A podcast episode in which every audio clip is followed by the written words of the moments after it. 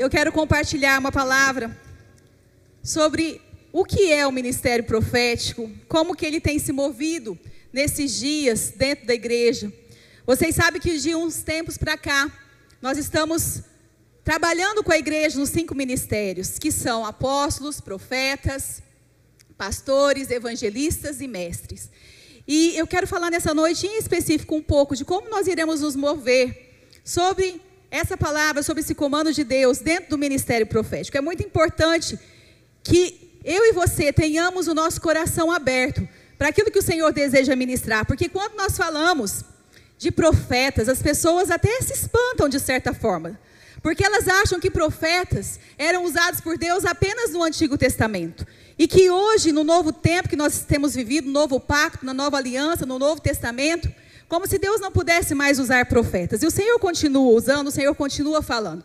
Só que eu vou mostrar algumas diferenças de como era no Antigo Testamento e como o Senhor nos usa hoje. Então eu quero começar lá em João, capítulo 14, versículo 12, diz assim: Digo-lhes digo a verdade. Aquele que crê em mim fará também as obras que tenho realizado fará coisas ainda maiores do que estas, porque eu estou indo para o Pai. Aqui, uma promessa do Senhor Jesus para nós. Você crê em Deus? Nós cremos em Deus, nós estamos aqui, nós cremos em Jesus. Então nós precisamos nos levantar como igreja para fazer as obras de Jesus. E obras maiores ainda Ele deseja fazer através de nós. E ele deixou um amigo, ele deixou um companheiro, ele deixou o nosso ajudador, Espírito Santo, que nos ensina a fazer a obra, que nos capacita a fazer a obra, que nos dá a unção que nós precisamos para fazer a obra. Todas as vezes que nós nos movemos debaixo da unção de Deus, nada é peso nas nossas vidas. Nós fazemos por alegria, nós fazemos por prazer, como se aquilo fizesse parte do, do nosso DNA. Isso é muito importante que eu e você possamos entender, porque às vezes as pessoas fazem algo para Deus, mas fazem murmurando, fazem reclamando. E Deus não quer isso, Deus não aceita isso. A vontade de Deus é de nos usar debaixo da unção. Da unção que Ele tem para nós, para que quando nós abrirmos a nossa boca, Ele nos use, nos encha de palavra, nos encoraje nos coloque para falar aquilo que está no coração dele. Quando você for fazer uma visita, que você leve a luz de Cristo, que você seja sal naquele local, que você seja luz naquele momento de treva na vida de alguma pessoa. Então o Senhor vai nos capacitando através dessa unção. E é nesse mover que o Senhor deseja agir nas nossas vidas e através das nossas vidas. Se eu falar para você assim, olha, pense nas pessoas que estão ao seu redor. Pense nos seus companheiros de trabalho, na sua própria família. Quando nós começamos a pensar nas pessoas que estão à nossa volta, quantas precisam de um toque de Deus, de um milagre do Senhor? Ou talvez você que está aqui hoje nos visitando, ou você que já faz parte dessa igreja, você tem passado por uma tempestade, por uma luta e precisa de um toque de Deus. E nós temos esse poder que o Senhor colocou dentro de nós, que somos a sua igreja, para que nós possamos destruir todas as fortalezas do inimigo, para que nós possamos, em nome de Jesus, levantar aquelas cidades que estavam arruinadas e restaurá-las para o louvor da glória de Deus. Assim como o Senhor fez no dia de Moisés. O povo de Deus estava lá cativo no Egito. E Deus então levanta Moisés e Arão para que ele vá até Faraó, para que comece a trazer libertação para o seu povo. E nós sabemos que naquele momento, quando Deus fala, vai, Arão vai ser a sua boca, Moisés, porque você é pesado de língua, e você vai começar a exercer sinais, prodígios diante de Faraó. E naquele mesmo momento que eles foram diante de Faraó, e teve uma situação que ele jogou o cajado, a vara, e ela se transformou em serpente. E o inferno, não contente com aquilo, também se levantou, levantou os magos, os feiticeiros lá do Egito e também jogaram as suas varas e elas se transformaram em serpentes. E tudo aquilo que Deus queria fazer, os magos também queriam mostrar que eles tinham poder para aquilo. Mas de repente, Deus usa a vara de Moisés para engolir as outras serpentes. A serpente de Moisés foi e destruiu as outras. E a gente sabe que depois de vários acontecimentos, o Senhor trouxe libertação para aquele povo. E levou aquele povo para uma terra que ele havia prometido, uma terra que manda leite e mel. Assim também é conosco, nós não precisamos temer as obras do inferno, eu sei que quando a gente começa a falar que nós temos que nos levantar, que nós temos que fazer a obra para o Senhor, que nós temos que pregar a palavra, que nós temos que fazer a vontade de Deus, muitas pessoas temem e elas falam assim: não, acho que isso não é para mim, porque quando eu resolvi abrir um PG, quando eu comecei a, a trabalhar com evangelismo, quando eu comecei a querer pregar para alguém, começaram a acontecer levantes na minha vida. Então acho melhor eu ficar quietinho, sem fazer nada, só participando do culto. Queridos, o estranho é se o diabo não tiver raiva do crente. Se nós não estivermos em batalha constante no reino espiritual com o inferno, tem alguma coisa errada em nós. Então, saber que o diabo está furioso com a igreja, que ele quer derrubar a igreja, que ele quer derrubar o crente, isso não pode ser novidade na minha vida e na sua vida. Porque nós somos de reinos opostos, nós somos de reinos separados. Nós fazemos parte de um reino e ele faz parte de outro, e nós estamos nessa batalha. Mas nós temos a vitória, porque o Senhor já nos deu. Sabemos que quando nós estamos em Cristo, nós já somos mais do que vencedores. E nós podemos viver isso que o Senhor tem para nós nesses dias, sem medo de exercer o nosso ministério, sem medo de exercer o dom que o Senhor tem nos dado, sem medo de exercer o nosso chamado. Então eu quero que você preste bastante atenção em quatro pontos que eu coloquei sobre o ministério profético nessa noite. O primeiro diz: qual aliança nós estamos profetizando? A partir de qual aliança nós estamos profetizando? Como eu disse, no Antigo Testamento, nós sabemos que o Espírito Santo não habitava nas pessoas. Ele vinha por um tempo sobre aquelas pessoas que eram escolhidas por Deus e ficava nelas e usava elas, mas não era na vida de todos. E ali ele usou profetas, reis, né, usou pessoas para fazer a sua obra. No Novo Testamento, o tempo que nós estamos agora, todo crente que recebeu Jesus, ele se tornou morada do Espírito Santo. Então, todos os crentes podem profetizar hoje? Sim, todos os crentes podem profetizar hoje. Todos os crentes podem ter sonhos, visões? Sim, podem. Podem ver o reino espiritual? Podem, basta buscar. Porque nós estamos debaixo dessa nova aliança. Então, esse é o primeiro entendimento para que eu ministre dentro do ministério profético com a visão correta. Qual aliança? Porque se eu entendo a aliança que eu estou, eu vou profetizar de acordo com a vontade de Deus. Mas se eu não entendo em qual aliança eu estou vivendo, eu posso me levantar e profetizar como aqueles profetas no Antigo Testamento. Como que eles profetizavam? Olho por olho, dente por dente. Era assim: tem pecado, vai morrer. O inimigo vai ser destruído. Não era assim? Mas olha o que Jesus ensina no Novo Testamento. Mateus 5, 43 e 45 diz assim: vocês ouviram o que foi dito: ame o seu próximo e odeie o seu inimigo. Mas eu lhes digo: amem os seus inimigos e orem por aqueles que os perseguem, para que vocês venham a ser filhos de seu Pai que está nos céus. Porque ele fez raiar o sol, ele faz raiar o sol sobre os maus e bons, e derrama chuva sobre justos e injustos. Olha aqui como nós temos que entender a nova aliança. No Antigo Testamento, as pessoas elas viviam por merecimento. Pecou, vai morrer. É inimigo, também vai ser destruído. Mas agora Jesus está ensinando: olha, ame o seu inimigo.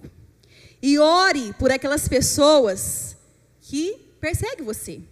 Ou seja, no Novo Testamento, a ordem é: demonstre amor a qualquer pessoa, ela merecendo ou não, demonstre o meu amor. Leve a ela uma palavra que diz que eu a amo e que eu tenho um plano para a sua vida. Então, é esse o papel que nós temos aqui no Novo Testamento de levar as pessoas a conhecerem o amor de Deus e a dependerem desse amor. Em 2 Coríntios 5, 17, 19 diz assim: Portanto, se alguém está em Cristo, é nova criação. As coisas antigas já passaram, e eis que surgiram coisas novas. Tudo isso provém de Deus, que nos reconciliou consigo mesmo, por meio de Cristo, e nos deu o ministério da reconciliação. Ou seja, que Deus em Cristo estava reconciliando consigo o mundo, não lançando em conta os pecados dos homens, e nos confiou a mensagem da reconciliação. Todo profeta hoje, ele é separado a anunciar a mensagem da reconciliação. Que mensagem é essa? Jesus pagou um preço pela sua vida. Jesus escolheu te amar, mesmo você estando nessa condição, mas Ele não quer que você continue nessa condição. Ele tem algo muito melhor para a sua vida. Proclamar às pessoas que nós queremos levá-las a conhecer um Deus que as amou antes mesmo delas estarem na presença do Senhor. Às vezes a gente pensa que é, o ministério do Espírito Santo começa na nossa vida a partir do momento que a gente aceita Jesus, mas não é verdade.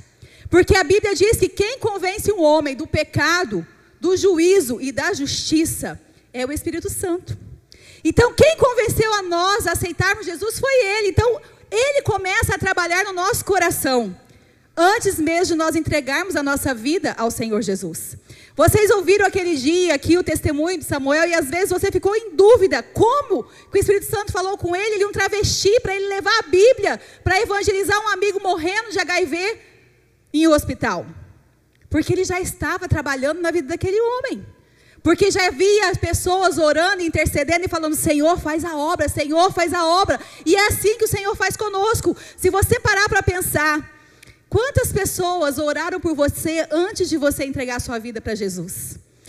Eu paro e penso e eu começo a ver na minha família uma tia lá em São Paulo que hoje é falecida, mas que toda vez que vinha, toda a vez que ela vinha aqui em Barretos, né, ela trazia alguma coisa e evangelizava. Do jeito dela. Mas antes de eu chegar a entregar minha vida, com certeza tinha gente orando, intercedendo, assim também como o Senhor tem feito em muitas pessoas aqui no nosso meio, fez conosco e tem despertado você a fazer por alguém.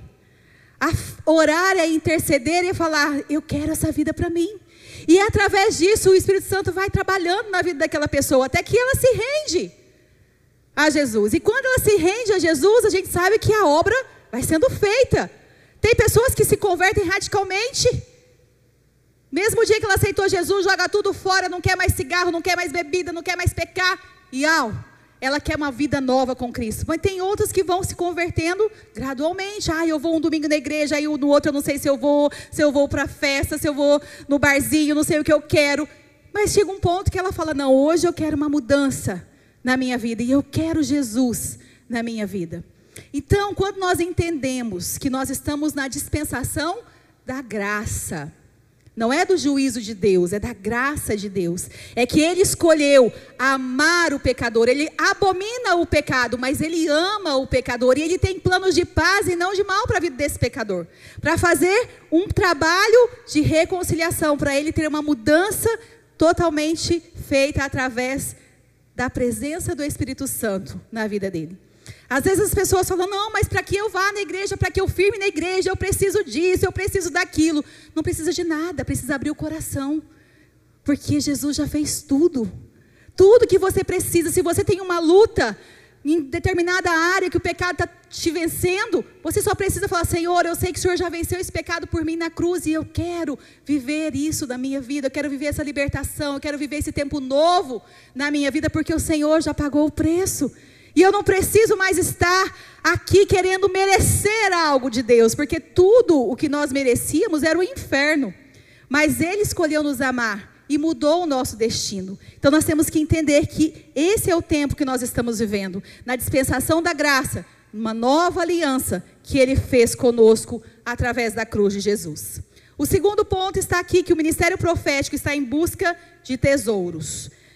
Jeremias 29, eu vou ler um pouquinho, o texto um pouquinho maior, para poder entender o que estava acontecendo aqui em Jeremias 29. Do versículo 4 ao versículo 12, diz assim: Assim diz o Senhor dos Exércitos, o Deus de Israel, a todos os exilados que deportei de Jerusalém para a Babilônia: construam casas e habitem nelas, plantem jardins e comam de seus frutos, casem-se e tenham filhos e filhas, escolham mulheres para se casar com seus filhos, e deem as suas filhas em casamento, para que também tenham filhos e filhas. Multipliquem-se e não diminuam. Busquem a prosperidade da cidade para a qual eu os deportei e orem ao Senhor em favor dela, porque a prosperidade de vocês depende da prosperidade dela. Porque assim diz o Senhor dos exércitos, o Deus de Israel: Não deixe que os profetas e adivinhos que há no meio de vocês os enganem. Não deem atenção aos sonhos que vocês os encorajam a terem. Eles estão profetizando mentiras em meu nome, e eu não os enviei, declara o Senhor.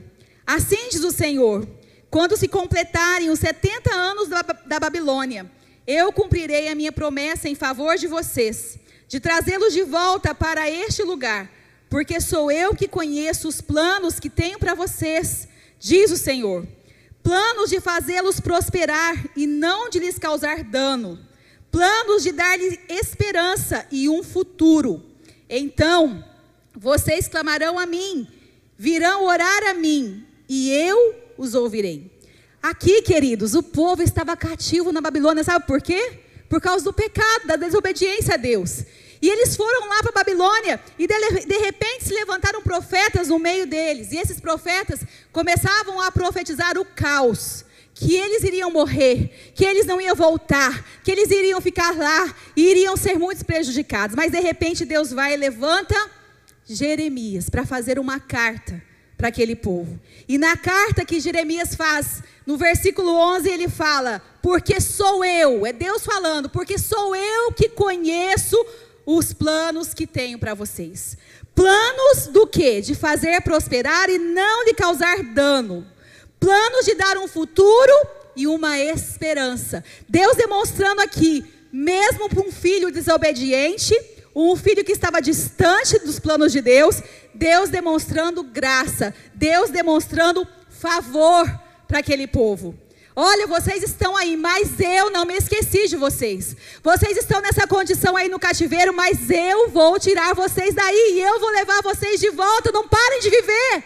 Vivam as suas vidas, porque eu que sei que pensamento que eu tenho para vocês. Eu que sei os planos que eu tenho para vocês.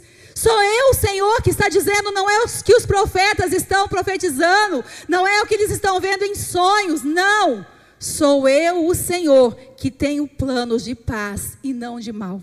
Plano para trazer o que? Um novo tempo, uma esperança, um futuro novo na minha presença. Então Deus mostra aqui, até no Antigo Testamento, favor sobre o seu povo, porque Deus tinha um plano novo, um plano de um futuro maravilhoso para os seus filhos. Então nós temos que entender que Deus demonstra o amor dele por nós. Quando? Quando Cristo morreu naquela cruz, quando nós estávamos totalmente separados dele. Então, o valor de uma pessoa, ela só pode ser determinado por Jesus, porque foi Ele que pagou o preço. É muito fácil.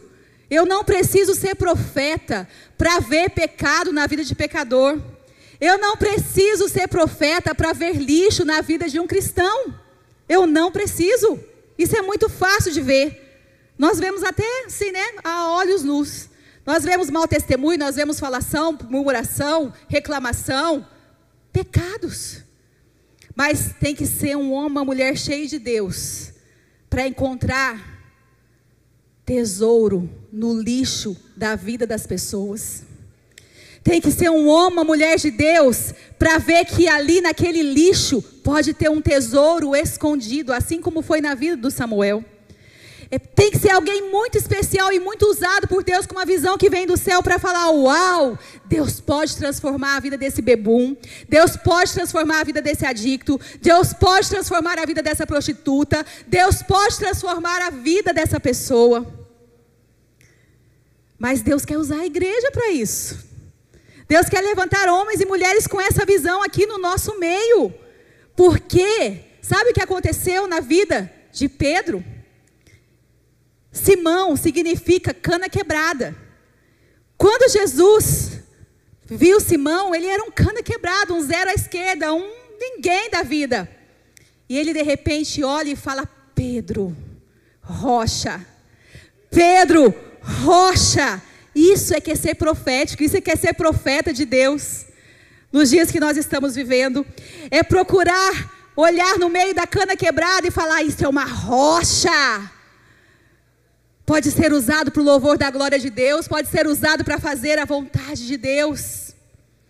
E Deus deseja, queridos, nos levantar e nos usar, nos usar para isso.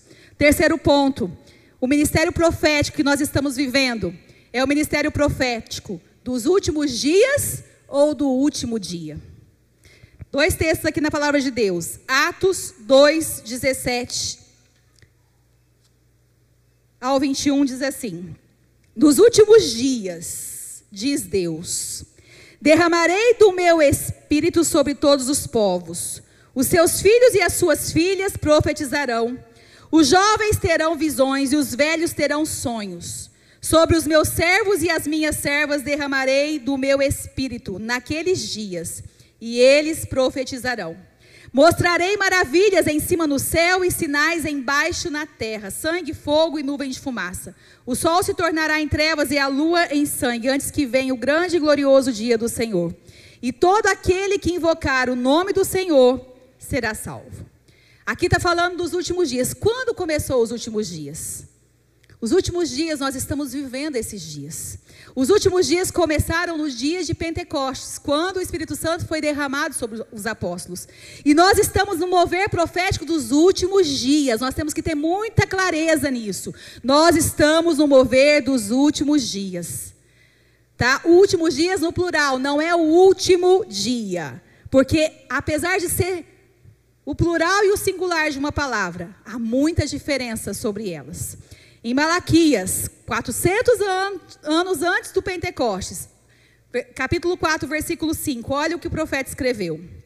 Vejam, eu enviarei a vocês o profeta Elias, antes do grande e terrível dia do Senhor. Este grande e terrível dia do Senhor é o dia do julgamento, e ele é descrito no Novo Testamento nove vezes. E tem muita gente hoje que acha que isso não vai acontecer. Existem igrejas pregando, pastores pregando, não, Deus ama todos, todos vão para o céu. Não, não, vai do jeito que está mesmo, não tem problema. Deus ama todos, mas Deus tem uma obra para fazer na vida de todos. Nós temos que ter esse entendimento. E aqui, o que vai acontecer? Não tem como mudar a Bíblia. Todos serão julgados. Os filhos serão julgados pelas obras para receberem galardões e serão enviados para o céu. Aquelas pessoas que não receberam Jesus, que não tiveram conhecimento, não quiseram Jesus, elas também serão julgadas. E para onde que elas irão? Para o inferno. Mas por quê? Porque Deus quis mandar essas pessoas para lá? Não, porque elas escolheram por conta própria. Elas escolheram esse caminho. Então, essa é a nossa realidade. Todos seremos julgados. E nós temos que entender por que, que a ira de Deus não está sobre a terra, como muitas pessoas e muitos profetas pregam. Porque a igreja está aqui. Nós sabemos que vai vir um grande, terrível dia do Senhor, sim. E nesse dia todos serão julgados, sim. Uns serão condenados, outros serão promovidos. Nós temos que ter esse entendimento, mas nós não estamos vivendo esse dia. E infelizmente muitos profetas se levantam ainda nesse mover se levantam para declarar o caos, para declarar o juízo. Claro que o juízo pode vir sobre uma pessoa que não é crente, mas o juízo de Deus não vem sobre os filhos, sobre os crentes. Nós temos que entender muito bem isso. Quando começou a pandemia, quantas pessoas se levantaram falando que era juízo de Deus? Mas se a pandemia fosse um juízo de Deus, não havia morrido crente. Quando houve o atentado da Torre Gêmeas, muitos profetas se levantaram falando que era juízo de Deus. Mas muitas pessoas ali perderam a vida, eram cristãos, filhos de Deus. Muitos perderam a vida tentando salvar os outros. Bombeiros ali foram mortos, dando a sua vida para salvar aquelas pessoas. Será que isso foi Deus que fez? Então, olha como há uma, confusão. As pessoas atribuem a Deus o que o diabo faz. O atentado foi um ato terrorista. Quem usou aquelas pessoas? O diabo. Se essa pandemia foi enviada por alguém, quem foi que usou essas pessoas? Não foi Deus. Foi o nosso inimigo. Então a gente precisa saber muito bem separar últimos dias do último dia. Porque nós temos que estar lembrando o tempo todo que quando nós estamos profetizando, nós estamos profetizando nos últimos dias, que são grandiosos e são gloriosos. Mas o grande e terrível dia, ele é grande e ele é terrível. Principalmente para aqueles que não entregaram a vida para Jesus. Então nós temos que estar afiados nisso, para que não haja confusão na nossa mensagem profética. Para que a gente possa ter esse entendimento de qual o tempo que nós estamos vivendo e como o Senhor usa os profetas agora. Então aqui, ó, ministério profético e dom de profecia, que é o meu quarto e último ponto. Em Efésios, capítulo 4, versículo 11, diz assim: "E ele mesmo deu uns para apóstolos, outros para profetas, e outros para evangelistas, e outros para pastores e mestres." Quando nós lemos esse versículo aqui, de Efésios 4 e 11, vocês vão ver que nós iremos falar muito sobre o ofício de profeta. É Deus levantando alguém para usar dentro dos cinco ministérios com esse chamado, com o ministério profético. Para que, que Deus levanta essas pessoas? Para aperfeiçoar os santos, para equipar os crentes, para equipar a igreja para fazer a obra. E aí, quando nós vamos lá para 1 Coríntios, capítulo 12, depois capítulo 14, nós vamos ver sobre os dons. Em 1 Coríntios 12 começa a falar sobre os dons. Eu não vou ficar dando detalhes, porque no próximo sábado nós teremos imersão sobre os dons espirituais. E você vai entender melhor sobre isso. Mas eu preciso abrir uma, um parênteses aqui sobre o ofício de profeta e sobre o dom de profecia. Então, Paulo começa falando lá em 1 Coríntios 12: Irmãos, quanto aos dons espirituais, eu não quero que vocês sejam ignorantes. Mas na verdade, essa palavra não tem os dons espirituais. Ele, na verdade, ele está falando assim, irmãos, Quanto ao que é espiritual, eu não quero que vocês sejam ignorantes. E aí ele começa falando sobre o Espírito Santo, a obra que ele tem para derramar os dons, e falando que era o Espírito Santo que era o mesmo que ia dando os dons. E nós podemos buscar e nós iremos receber. E por que, que ele vai enfatizando? Olha, um é dado a palavra de sabedoria, a outro é dada a palavra de conhecimento, mas o Espírito é o mesmo. Porque na igreja de Corinto havia uma bagunça. Eles adoravam a vários deuses. E se Paulo não fosse enfático em dizer que é o mesmo Espírito que dá os dons a todos, eles iriam começar a querer criar deuses. Olha, o dom da sabedoria é o Deus tal que dá. O dom da palavra de conhecimento é o Deus tal que dá. Então Paulo teve que ser muito enfático. Não, é assim. Os dons são muitos, mas quem dá é um só, o Espírito Santo. E ele crava isso e ele vai falando para aquele povo. E aí, quando nós chegamos lá em 1 Coríntios 14, do versículo 1 ao versículo 3, e esse capítulo todo, Paulo vai confrontar a igreja que queria muito orar em línguas, mas não queria o dom de profecia. E ele começa a falar: olha, é melhor que eu fale cinco palavras proféticas, que seja audível entendível, do que eu ore dez mil palavras e a igreja não seja edificada. Porque quando eu tenho um dom, Deus deseja que eu use esse dom para edificar a igreja. E ele começa a confrontar aqui, ó. É, 1 Coríntios 14, do 1 ao 3, fala assim: Sigam o caminho do amor e busque com dedicação os dons espirituais, principalmente o dom de profecia. Pois quem fala em línguas não fala aos homens, mas a Deus. De fato, ninguém entende. Em espírito fala mistérios. Mas quem profetiza o faz para edificação encorajamento e consolação dos homens. Aqui existem algumas versões que dizem edificação, exortação e consolação dos homens. E eu quero trabalhar esses três pontos que, é, que são fundamentais dentro do ministério profético. O que é edificar? Quando eu vou edificar, eu estou pondo fundamentos, eu estou construindo. Então, toda palavra profética, ela vai trazer um fundamento de Deus. Vai ter confronto? Muitas vezes sim, mas para colocar o crente para fora da igreja, para levar a pessoa para longe de Jesus? Não. Para ela mudar o rumo, para ela entrar no prumo de Deus, para ela colocar a sua vida no fundamento certo, para ela começar a edificar a sua vida debaixo da direção de Deus. Então, edificar é o papel de um profeta. Colocar fundamentos, construir bases para que as pessoas cresçam na fé, no conhecimento, no amor de Deus. E aí depois fala que também é consolar, é, é encorajar ou exortar, quer dizer, encorajar. O que, é encorajar? Encorajar é colocar para cima. É quando eu uso as palavras para levar a pessoa a estar mais perto de Deus. Então, nós temos que entender que Deus deseja, através das nossas palavras, trazer o que? Conforto. Inspirar as pessoas, guiar as pessoas para mais perto dele. E aqui, quando a gente fala exortar, ainda vem na nossa mente, porque nós somos muito ensinados assim. Que, que é uma exortação? Geralmente, quando a gente fala assim, ah, aquela pessoa exorta a igreja, é como se aquela pessoa estivesse ameaçando a igreja. Não é assim? Ameaçando, confrontando, causando pânico, pavor, caos na vida da pessoa. Não é com esse entendimento que a palavra exortação é usada no Novo Testamento.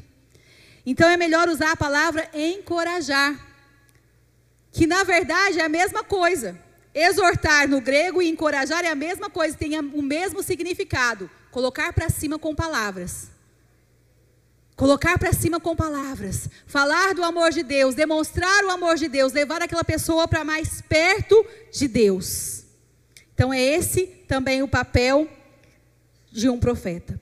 E aqui por último fala que consolar, consolação. O que, que é consolação? Ter paz, sentir-se em paz com Deus, sentir-se alegre por estar na presença de Deus.